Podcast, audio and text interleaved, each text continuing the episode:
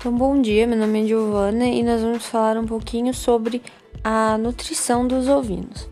Então, os ovinos eles podem ser criados no sistema intensivo, né, nos confinamentos, no sistema semi-intensivo e no sistema extensivo, que é a pasto.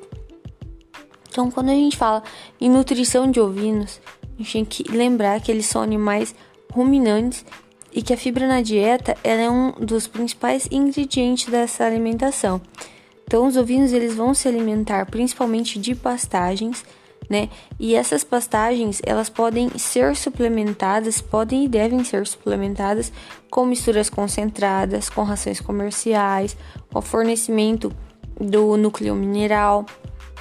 Então, as rações, né, essas misturas concentradas, geralmente trabalhamos com cerca de 75% da mistura de farelo de milho, 20% é, de farelo de soja e os outros 5% é a inclusão de um núcleo mineral. O núcleo mineral, né, essa exigência do animal, ela deve ser suprida conforme a fase. Então, matrizes, animais recentes mamados, animais de terminação, né?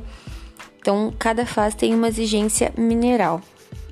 E pensando em, um sistema extensivo, então onde você não tem é, o total controle do consumo de alimento por esses animais, né, o que eles estão consumindo ou deixando de consumir, o fornecimento das misturas concentradas é de suma importância. Então, me permite a reposição dos, dos minerais, né, das vitaminas e minerais para o animal, fazer com que ele chegue, né, então, principalmente adiantar dias de abate, né, uniformizar lotes, e, e a questão do peso, então aumentar um peso, né, em um menor tempo. Também, principalmente em matrizes, né, a gente tem aí a gestação e vários distúrbios que podem ser ocasionados. Então, tá sempre repondo, é, fornecendo, né, esse essa mistura concentrada e principalmente a mistura mineral, para que todas as os minerais, né, que essa fase exige, eles estejam é, disponíveis. Então, quando a gente fala em fornecimento de mineral para as diferentes fases, a gente tem um sistema que se chama creep grazing.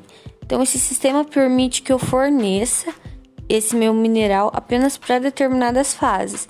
Então, geralmente é, é um, uma instalação, né, feita a pasto mesmo, que ela ela permite que os meus animais mais jovens eles tenham acesso ao coxo.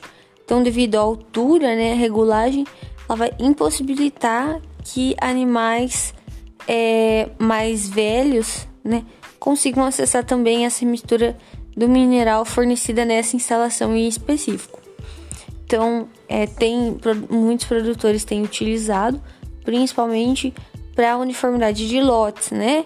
E quando eu trabalho com ovinos direcionados para o abate. Então, é, a qualidade também das forragens fornecidas ela é de suma importância. Então, em períodos de inverno, onde o pasto cessa, né, com essa pastagem ela contém mais lignina, né, ou uma pastagem mais velha, deve-se realizar então fornecimento de forragens secundárias, né? Então, um exemplo, o feno, a silagem, né, para estar é, disponibilizando então esse alimento de qualidade para os animais. Então seria isso, né? Nosso assunto sobre a alimentação de ovinos, mas em geral, é, os ovinos eles aceitam, na verdade, a, a principal fonte da alimentação deles são as pastagens.